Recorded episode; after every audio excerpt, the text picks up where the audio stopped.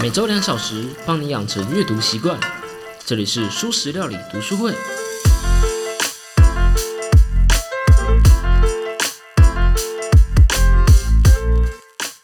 Hello Hello，大家好，我是主角小 P。你还记得《行为》这本书吗？我们曾经花了大概有二十集来讲这本书。在这本书的最后一个单元呢，我提到了一句话：不学习历史的人，注定要重复历史。这句话听说是丘吉尔说的。读历史、了解历史，似乎是你在学呃某一个学问时一开始要先做的基本功夫。毕竟，如果你连过去发生什么事情都不知道，你怎么会知道未来会如何呢？但是，相信你应该也听过另外一句话。这句话呢，据说又是哲学家黑格尔说过的话：人类从历史中学到的唯一教训，就是人类无法从历史中学到任何教训。相信一起走到这的你，已经不会看到两句相反的想法就无法正常思考了。我觉得这两句话都有道理，可是问题在于这两句话它的范围、它的边际、它的前提在哪？这集呢，我们继续来说《致富心态》这本书。我们这集要用这本书来聊历史。你觉得历史是不断重复的吗？如果你是这么觉得的话，我得先跟你说几个事件：核弹的发明。抗生素的诞生，九一一事件，网际网络的诞生，化学肥料的发明，这些都不是你预先就可以预测到的发明。这些事件几乎都可以说是意外事件。你可能会想，意外就意外啊，这些意外事件没预测到没关系啊，我们只要预测到其他事件就好了嘛。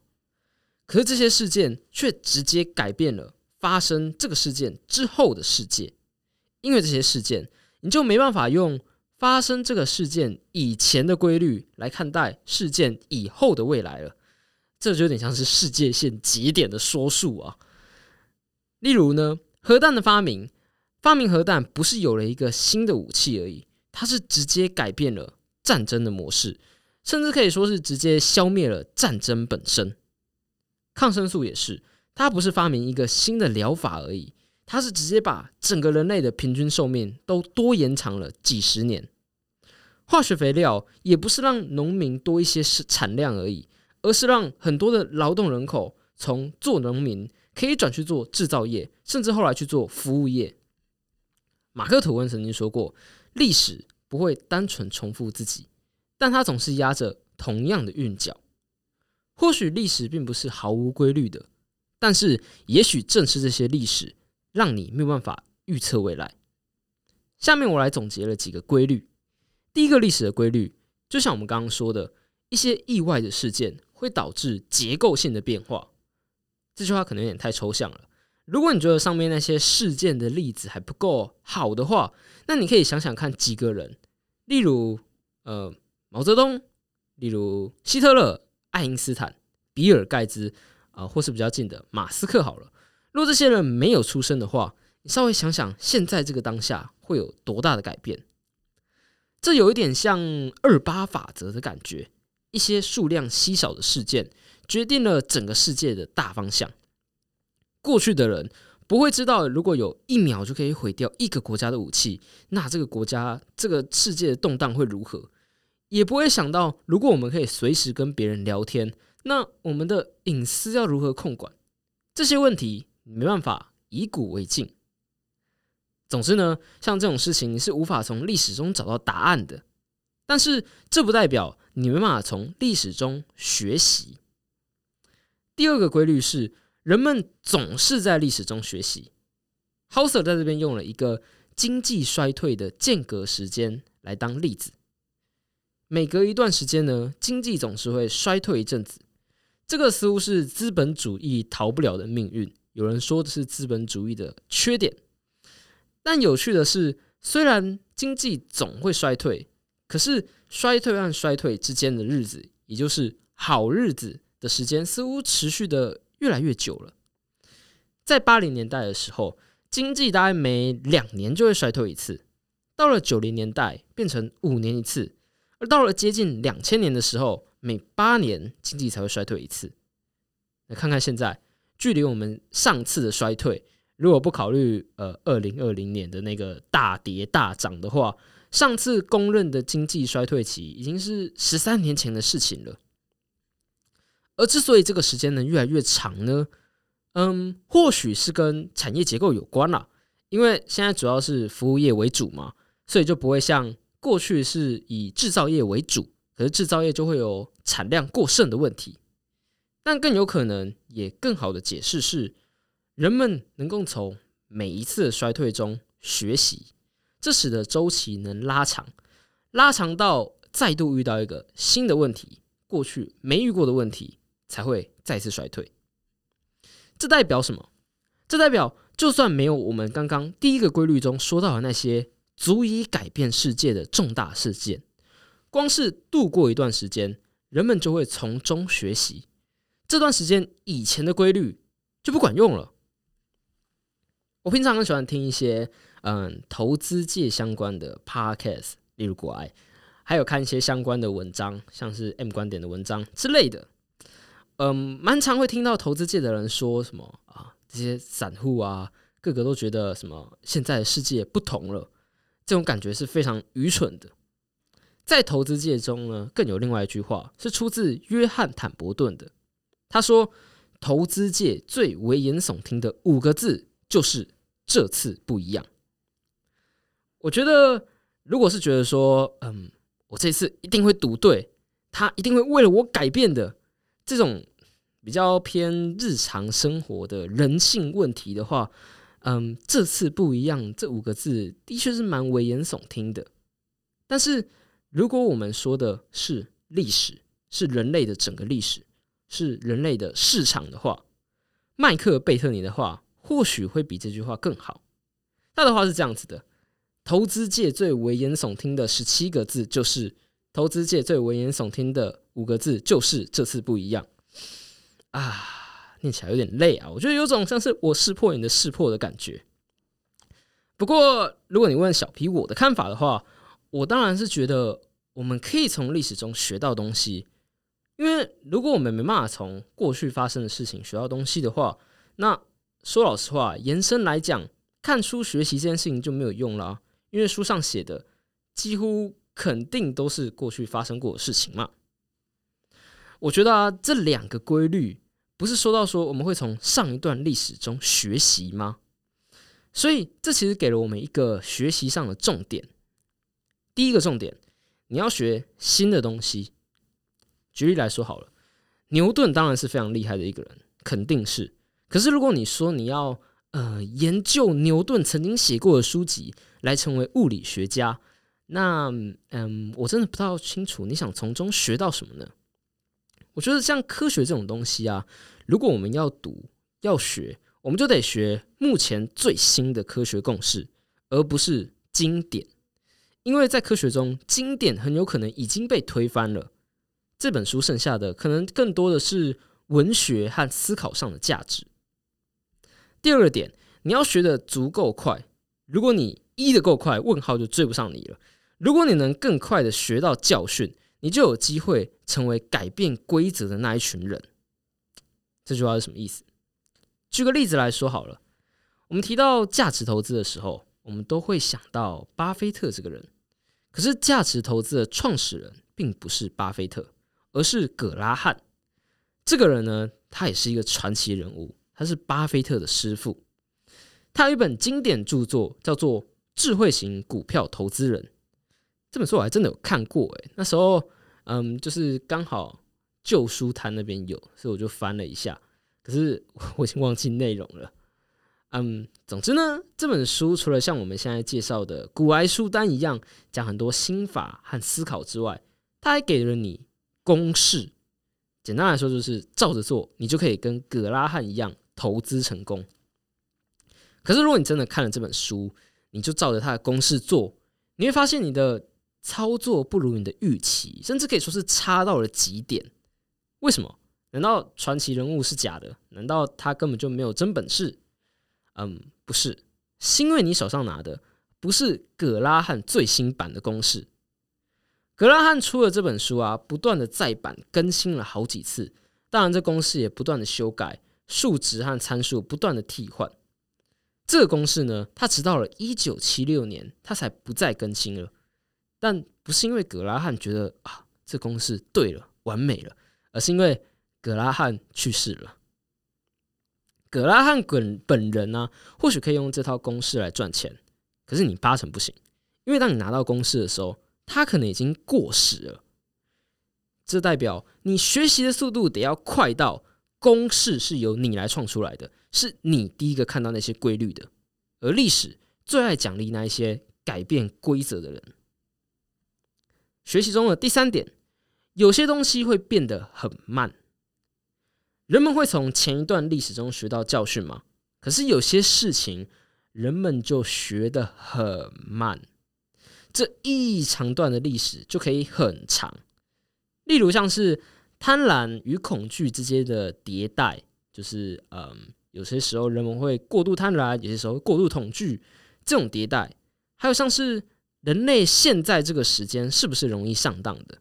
人们是如何面对激励的？人类人类都会有懒惰的一面，像这种比较偏人性啊、人心上的东西，变化的比较没有那么快，所以它的时效性可能就比较长啊。但是既然有时效性，你就得要警惕第一点，这种东西你还是得要看新的研究、新的东西。如果你看太久以前的东西，它的时效性可能就过了。不知道为什么，我感觉大部分投资的书籍。至少是那些大家比较推崇的、比较经典的书籍，大部分都在说两个东西。第一个是训练你预测未来的能力，训练你自己的眼光。接着呢，证明没有人可以预测未来，至少你不可以一直预测一直爽，你顶多就是偶尔对一下而已。好，那既然说到这，我们发现我们无法预测未来，那我们该怎么办？你需要。安全边际，安全边际这个词呢，是巴菲特很常说到的一个词。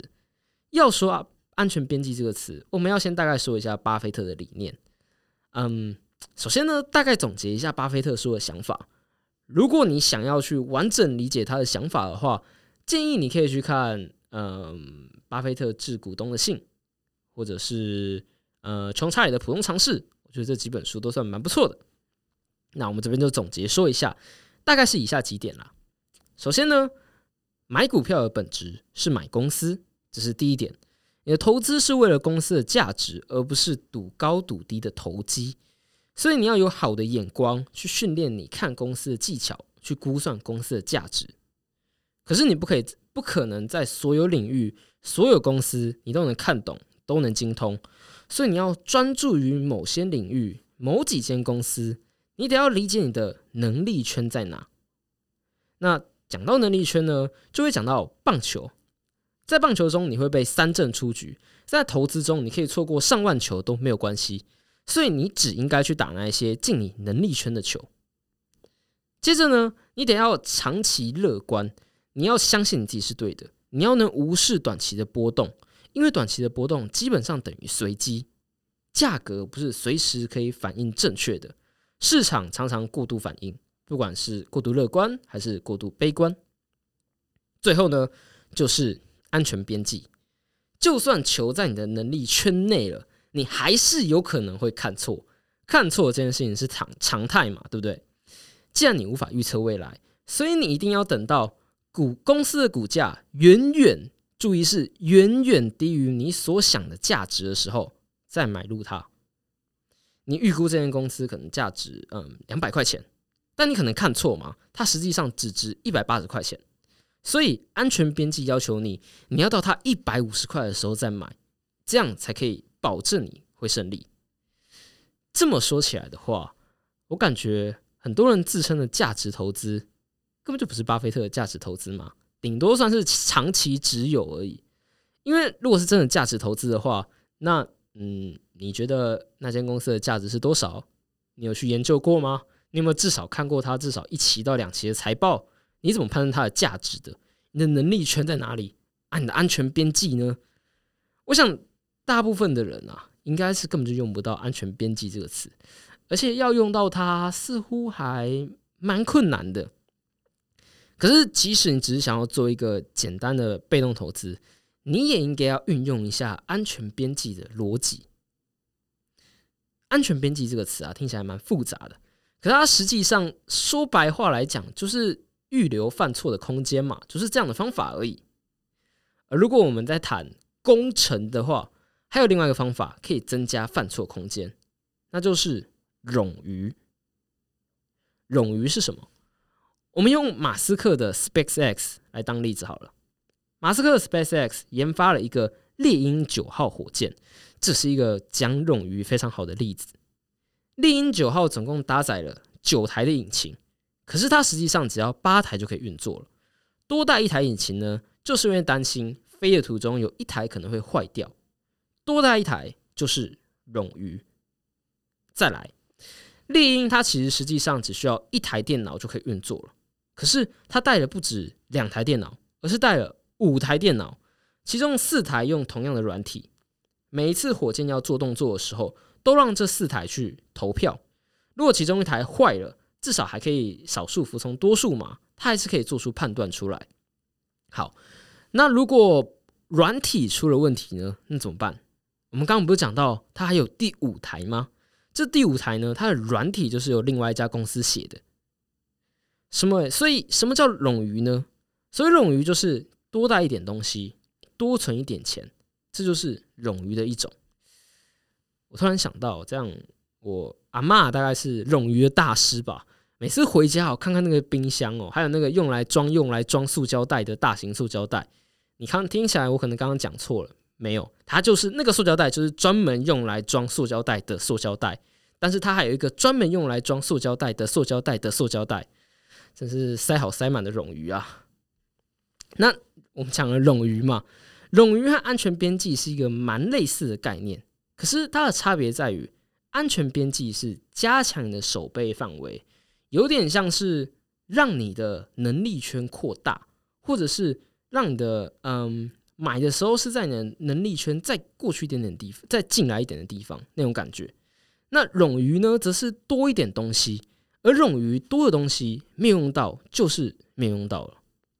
那我们要怎么把这样的东西套用在投资上呢？嗯，其实如果把冗余用在投资上，就是一段老生常谈的啦。我们也讲过不少次了，就是手握现金嘛，不要冒你承担不起的损失。手握现金就是冗余，别冒你承担不起的损失就是安全边际。因为你的损失迟早会到来的，因为你没有办法预测未来。不知道你有没有发现，在讲投资的时候，我们好像一直在重复同样的结论。